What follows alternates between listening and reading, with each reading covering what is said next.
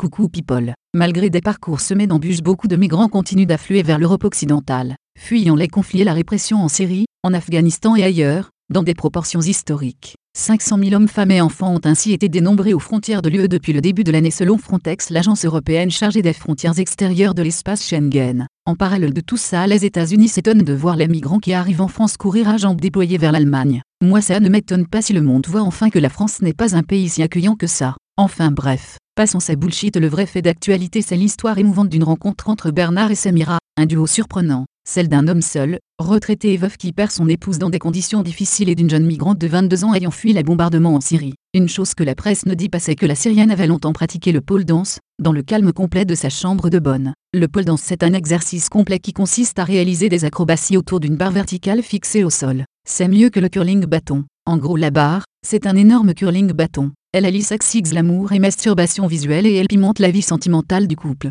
Ça commence par 30 minutes d'échauffement avec la spin, ce sont les figures quand tu tournes autour de la barre, et la trick quand tu as la tête en bas. La pratique était autrefois réservée aux putes dans les bars américains où les gros businessmen viennent signer des gros contrats dans une ambiance conviviale le tout en balançant des billets au sol. Le pole dance au début c'est choquant comme la bifle puis après c'est à la mode et tout le monde le fait. Par exemple on voit de plus en plus aux frontières des postes de police où les migrants apprennent à pratiquer le mouvement clé pour faciliter leur intégration dans les foyers européens. Enfin bref, je continue elle permet aussi de faire sortir un trait de notre caractère enfoui très très profondément. Ça peut être le côté sportif sauvage ou le côté bimbo sale pute salope ma gloire en bikini près de la piscine. La barre est mobile, comme moi et tu peux en faire partout chez toi. Par exemple, dans la cuisine en pleine préparation des cramerues, ou un gratin de bananes jaunes. Dans le salon devant en quête exclusive. Dans les toilettes pour tuer le temps. Dans la douche pour le côté waterproof. Dans le garage pendant que votre homme vérifie son moteur ou lave sa voiture. Enfin bref, j'en avais marre que mon copain ne me trouve plus assez salope, pour une bonne bifle caramel, ou une sura de banda qui lui écrase la tête.